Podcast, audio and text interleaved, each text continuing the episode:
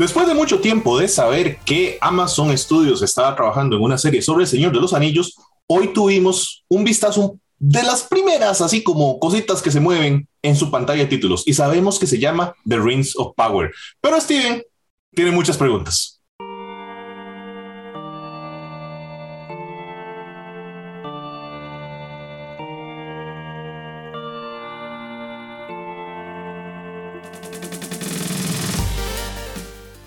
Bienvenidos a un episodio nuevo de and Geeks. Soy Ronald Morales, Geek Dago, Steven Oviedo. Y hoy vamos a hablar sobre la serie del Señor de los Anillos que está siendo desarrollada por Amazon Studios, de la cual vimos una pantalla de títulos y, bueno, evidentemente el nombre, The Rings of Power, los Anillos de Poder. Y tenemos mucho, mucho de qué especular respecto a esto. Mucha gente lo ha venido haciendo, Dago, y yo creo que esto que llega en septiembre de este año va a generar una cantidad de preguntas acerca del mundo de Tolkien que es buen momento para que empecemos a ponerlo en contexto. Más, a mí si hay una saga de libros que me encanta es esta. Yo a comentar, yo no sé si esta historia yo se la he contado, Ronald. Yo comencé a leer toda esta barra de los Anillos con el Silmarillion comencé yo, yo comencé para atrás. Yo agarré esa vara que es súper tensa de leer y mae, uno queda pero mareado de leer esa vara. De capítulo me parece que es el 15, que es eh, Tolkien describiendo un mapa. Arriba de tal lado queda tal cosa. Es más o menos como una parte en la Biblia donde empieza a decir que hay el hijo de fulano, sutano, y sutano es el hijo. Bueno, una vara así, pero más describiendo un mapa, imagínese, Steven. Pero, Mae, a partir de ahí, de conocer esa, eh, eh, los primeros años de la Tierra Media, y después ya leer el Hobbit y el, Señor de los Anillos, que es mucho más adelante, y le empiezan a mencionar todas las cosas que yo leí, yo creo que yo no comencé tan al revés, pero Steven, si usted no quiere leer, yo creo que tal vez no le pueda ayudar un poquitico. Saludos. Saludos, eh, Dago, saludos, eh, Ronald y toda la gente linda de Dungeons and Geek. Recuerden seguirnos en nuestras redes sociales ahí con el tío Dungeon poniendo cada cosa que puede el tío Dungeon, pero bueno, eh, no importa, ese es, otro tema.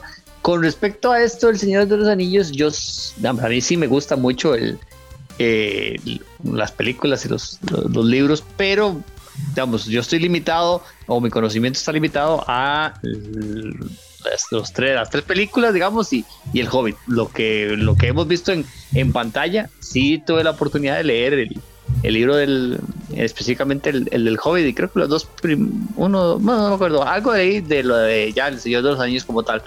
Pero eh, sí tengo muchas dudas, eh, Ronald, ¿de dónde va a estar ubicada esta serie? Eh, ¿Qué tipo, de, qué posibilidad de, de, personajes de, de, los que ya conocemos o hemos visto podríamos ver en esta, en esta serie? ¿Qué tanto nos da para cuántas temporadas podría ser eh, una serie de estas, porque estamos hablando eh, del Señor de los Anillos y yo creo que es algo eh, muy interesante. Y si no sale Legolas y Gimli, ah, no, muy enojado, ¿verdad? y muy específico. Y muy específico, sí, sí, sí. Es que, digamos, yo no sé cuál será su personaje favorito de, ustedes, pero a mí la interacción de Legolas y Gimli me fascina. bueno, mi personaje favorito en El Señor de los Anillos es Sam eh, Sam, Sam Ganji, ese es mi personaje favorito, pero... No, ¿cómo Sam? No, que si se están, lo quiero matar yo siempre. Él es el verdadero héroe. Exacto, Steven, le hace los... Pero me, No, no, me desespera, me desespera a mí ese muchacho. bueno, no sí. soporta ni en Stranger Things.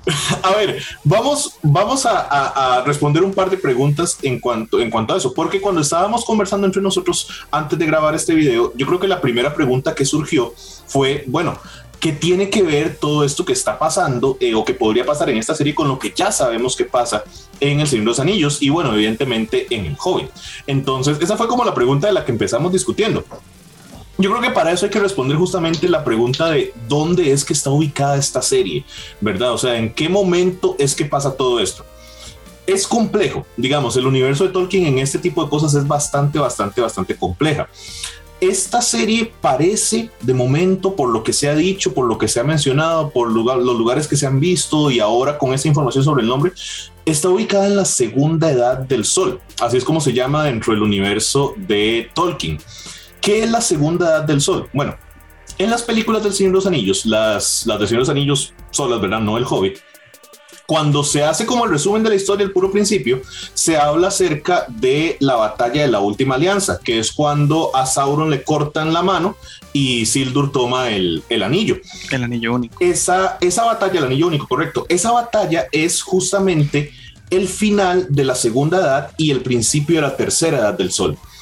Todo lo que ocurre en El Señor de los Anillos es el puro final de la tercera edad, o sea, tres mil y resto de años después la coronación de Aragorn al final de la tercera película es cuando empieza la cuarta edad, de la cual realmente no sabemos nada. O sea, no, ya eso Tolkien no lo escribió. Entonces, esto que estamos viendo ahorita, o que parece que vamos a ver dentro de la serie, ocurre muchísimos años antes, hasta cuatro mil y resto de años antes de esa batalla de la última alianza. Básicamente todo lo que nos podrían contar en esta serie es lo que ocurre en esa segunda edad. O sea, va desde lo primero que vimos en El Señor de los Anillos, cuando Sauron le cortan este, el dedo y pierde el anillo, hasta 4500 años antes. Eso es lo que sabemos. Ahí pasan una enormidad de cosas, ¿verdad? Pero entre ellas, uno de los puntos más importantes es justamente el surgimiento de los diferentes anillos tanto el anillo único, que es el de Sauron, que es el que vemos en El Señor de los Anillos, como los otros anillos que existen en la Tierra Media. Los tres anillos de los elfos, que sabemos que todavía existen para el final del Señor de los Anillos como tal. Los nueve anillos de los hombres, que son los que se terminan convirtiendo en los, en los Nazgûl, ¿verdad? En los jinetes este, de Sauron. Y los siete anillos de los enanos, de los cuales realmente se sabe muy, muy, muy poco, porque la mayoría a ver, los enanos realmente no son dominados por los anillos. Sí, bueno, también. Y por los anillos. Entonces, este, realmente sabemos muy poco sobre ellos, pero en esta edad es cuando se crean y es cuando se da, digamos, todo este asunto de de dónde vienen los anillos que terminan siendo pues la parte principal de Señor de los Anillos. Antes de eso existe toda una mitología de creación gigantesca también, que incluso se le llama este, las edades de los árboles. Y antes de eso hay una que se llama las edades de las lámparas. Y antes de eso está la creación de la Tierra Media. Entonces, de que tenemos mucho que contar, sí, tenemos mucho que contar. Sí, o sea, me parece sumamente interesante. Eh, lo que obviamente mucha gente como yo que no tiene tanto conocimiento de Dago y Ronald eh, puede llegar a pensar, digamos, que, que, tiene que haber como un eje central sobre algún anillo, ¿verdad? Tomando en cuenta todo lo que ha pasado en el Hobbit y, y, en, y en el Señor de los Anillos. Pero digamos, se podría mm, no sé cómo lo ven ustedes, de empezar a contar algo para que en las X cantidades de temporadas que ellos quieren realizar, la última desemboque en esa batalla. Podría ser algo dentro del plan que se pueda vislumbrar por parte de, ellos, de que vamos a contar todo esto, todo esto, todo esto, para eh, presentar la batalla que mencionamos al inicio del, Señor de los Anillos, Dago. Mae, cuanto el productor quiera estirar esa historia, la pueden estirar. A diferencia del Hobbit, por ejemplo, que era un librillo así, y le hicieron tres películas, mae, aquí hay material que pueden tirar para arriba. Y si no, que Ronald me deje como un mentiroso. Pero más, yo creo que esto les da para un buen rato. Yo creo que. De la plata. Yo creo que es perfectamente posible, o sea, yo creo que la historia se presta perfectamente para recorrer ese tiempo, ¿verdad? Justamente porque tenemos una situación y, la comparación es odiosa y ojalá no, no termine, digamos, en, una, en una mala señal, pero eh, toda esta etapa, digamos, como es un periodo tan extenso, entonces siempre tiene este asunto que es una cosa muy característica de los Anillos, ¿verdad? Que básicamente no hay apellidos, siempre es tal hijo de tal.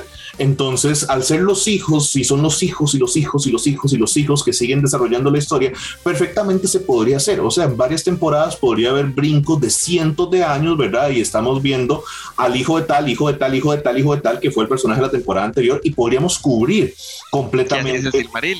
Que así es el Silmarillion, correcto. Y así podríamos cubrir completamente la segunda edad. Entonces, no es para nada, para mí no sería nada descabellado que se pueda hacer y que podamos llegar al final de la serie con la batalla de la última alianza, que es justamente esto que vemos al principio de Señor de los Anillos. Sin embargo, Steven, desde un punto de vista práctico, yo no creo que esto sea. Porque. es que ve, Ronald, ya, ya me, ya me no, no. usted, yo que quería ver la, No, no, esto le va a gustar, esto le va a gustar, esto le va a gustar. Lo que mucha gente que no conoce, digamos, este, la parte del mundo que crea J.R.R. Tolkien antes del Señor de los Anillos, es que Sauron es una cositica O sea, Sauron realmente, el gran villano del Señor de los Anillos, ¿verdad? Con su torre gigantesca, con un ojo en llamas y toda esta cosa, y los jinetes y todo esto, es una cochinadilla de villano.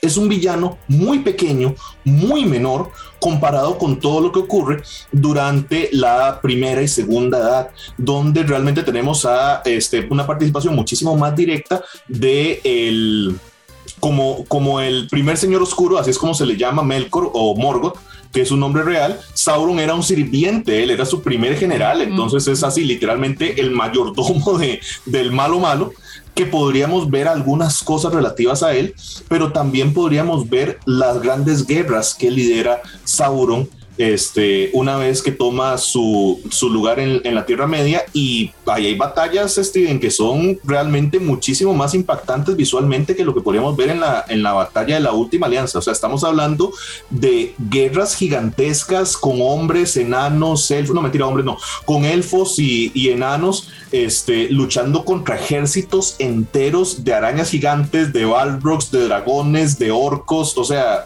visualmente muy probablemente la segunda edad puede ser muchísimo más impactante que el, y muy grande, mucho más grande en escala de lo que vimos en El Señor de los Anillos. O sea, probablemente el final, la batalla de, Minas Tirith, este, o la batalla de los campos del Pelennor, que es como se llama realmente en El Señor de los Anillos al final de la tercera película, es una cosita así comparada con las batallas que existen durante esta segunda edad. Entonces, yo pensaría que van a ir por ese camino más bien. Mae, yo le quiero contar además a Steven de que voy a contarles una ñoñada. A mí me encanta mi nombre porque siempre están barrados barañoñas.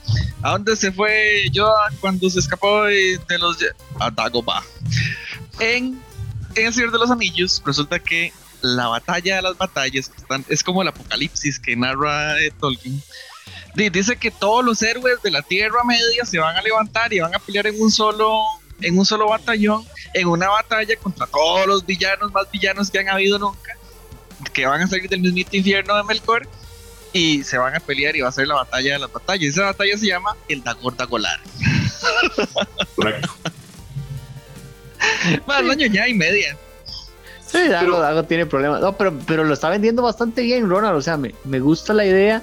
Eh, obviamente, yo esperaría, porque me imagino que toda esta historia que, que desarrolló Tolkien eh, es muy densa, ¿verdad? Como ustedes lo están eh, mencionando, hay muchas cosas que son muy densas. Si quieren que esto funcione, porque yo sé que hay fanáticos grandes de, de este tipo de, de, producto del Señor de los Anillos, como Ronald, que es apasionado tremendamente, eh, yo esperaría que no fuera tan denso, ¿verdad? Porque quizás Ronald pueda entender muchas cosas por el conocimiento adquirido, o Dago, que por todo lo que leyó, pero yo quiero ver la serie y entender, ¿verdad? y yo no me voy a leer todo lo que ya eh, Ronald y Dago se leyeron, ¿verdad? que sea amigable, ¿verdad? Que sea tal vez para poder leer, eh, para poder eh, disfrutarla, porque sin lugar a dudas, esta es una de las series que yo eh, ya tengo marcado ahí, como 270 días falta más o menos para que, para que la estrenen, pero eh, sin, con, con, ansia la estamos esperando. ¿Sabe qué es lo que pasa, Steven? Yo creo que esa, ese requisito, digamos, que usted está poniendo es bastante alcanzable. Y es una serie que es muy alcanzable en otra cosa que yo creo que le va a gustar mucho. Yo creo que uno de los protagonistas de esta serie debería ser justamente Sauron. Eh, pero no el Sauron que hemos visto a lo largo de las, eh, de las películas, ¿verdad? No es este ser monstruoso, ¿verdad? En esta armadura de hierro oscuro con el anillo y la masa esta que utiliza para salir a la guerra, sino que él realmente, eh, Sauron es una figura angélica, básicamente, dentro de toda la construcción que hay en, en Tolkien, ¿verdad? Tolkien era un hombre profundamente católico, cristiano, y entonces toda su estructura de mundo sigue una estructura muy similar, ¿verdad? Existe un dios supremo, luego existen este, figuras que son como arcángeles, existen debajo de ellos figuras que son como ángeles y demás. Sauron es uno de estos, igual que lo es Gandalf, por ejemplo.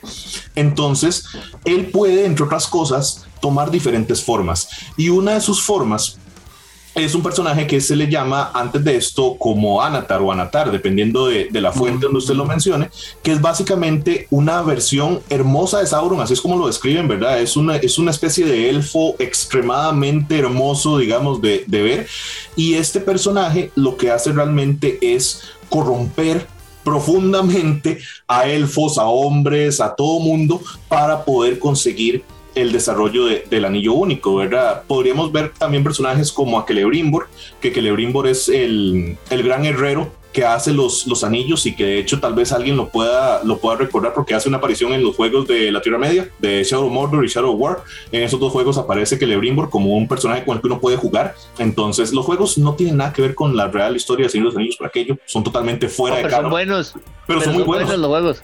Ajá, y ahí sale Celebrimbor. Entonces, este herrero, Celebrimbor, es el que hace este, los anillos de poder, incluso es de quien se aprovecha Sauron para desarrollar también su anillo único. Entonces, yo creo que estos personajes, ¿verdad? Celebrimbor, que lo podríamos ver, Sauron en esta forma, que lo podríamos ver, Galadriel, que la vimos en, en, en El Señor de los Anillos, ya está, digamos, durante, durante esta etapa. Ella vive muchos de estos, de estos eventos también. Eh, Celebrimbor es el padre o abuelo, no estoy seguro, de eh, que es el, esposo de Galadriel, el que pregunta por Gandalf, después de que Gandalf ha muerto, él también está por ahí, está Elrond, que también está durante esta, durante esta el personaje de Webbing, está Elros, que es el personaje hermano eh, de Elrond, incluso si nos ponemos muy locos, podríamos ver hasta el padre de ellos si se devuelven demasiado, que tiene una historia loquísima donde el Mae llega en un barco que vuela junto con águilas y no sé qué a, a, a, matar a los dragones más grandes de la Tierra Media. Es una cosa loquísima, pero eso existe. Entonces, la escala, Steven, a lo que esto podría llegar es muy grande. Si cuentan la historia a partir de esta versión de Sauron, que me parece muy posible que la veamos, realmente puede ser muy digerible también, porque es un personaje realmente interesante, muy astuto, pero muy bueno de ver. O sea, es realmente o sea, él genera un culto alrededor de él. Es como David Koresh. Aquí encontré, dice, Anat, señor de los dones. Nombre se le dio a sí mismo Sauron en la secundaria. En el tiempo que se mostró con hermoso aspecto entre los Eldar que se habían quedado en la Tierra Media. Los Eldar son los elfos. Pero, Mae, imagínese que este condenado Silmarillion, para poder leerlo, aquí al final viene primero un índice de nombres, para que no tenga que ver quién era hijo de quién, una descripción, por si uno se pierde. Mapas, y lo que más no me parece, para los que nunca han agarrado condenado libros de Tolkien, los mapas familiares, madre, los árboles. Los árboles Sí, pero no los encuentro. Pero todo ese tipo de cosas pueden pasar. Entonces, lo que se presta Steven para contar, para ir cerrando el video, es enorme. O sea, hay mucho chance de contar muchas cosas y yo creo que el, que el gran éxito de esto es que puede superar en escala visual lo que ya fue el Señor de los Anillos. Bueno, Ronald, basado en todo lo que me dijo ahora, nada más una, una apuesta a, muy a futuro. ¿Cuántas temporadas vamos a tener de esto? Unas cinco cuatro o cinco temporadas porque me parece, pero es, le estoy contestando eso desde dos puntos de vista, Steven. Uno, porque no creo que vuelvan a cometer el error de, de, extender demasiado ¿verdad? un contenido. Ya vimos dos casos donde eso fue un fracaso, El Hobbit, las películas, ¿verdad? Que realmente estuvieron muy por debajo de lo que podrían haber sido y lo que pasó con Game of Thrones. Y segundo, el tema presupuestario. Le están metiendo una cantidad gigantesca de dinero a cada episodio, entonces yo creo que están apuntando a episodios muy espectaculares, pero menor cantidad. Cuatro o cinco temporadas, tope, y vámonos, no las ocho temporadas de Game of Thrones. ¿Lago? No, yo le compro la idea. Ojalá les, ojalá, o sea, encante al público de tal forma que podamos completar la historia, ¿verdad? Y que lleguemos a inclusive, comenzando donde vos decís, a la batalla contra Sauron y para contarle la mano y darse el anillo y que llegue Gollum y todo lo que ya sabemos. Pero que, que ojalá, o sea, tenga el apoyo de, de la gente, pero que y para que tengan el apoyo tiene que ser un buen brete y ojalá lo hagan bien. Correcto. Déjenos en los comentarios si están esperando con ansias esta serie o si están tan confundidos con todo lo que acabamos de decir que van a tratar de leer el Silmarillion como Dago. Pero si no han leído el Señor de los Anillos, empiecen por el Señor de los Anillos. Es más, empiecen por el Hobbit y ya luego llegan a, a la parte complicada. Nos vamos. Ronald Morales, Geek Dago. Steven Oviedo. Hasta la próxima. Voy de nuevo, Yo voy de nuevo. Yo lo entendí.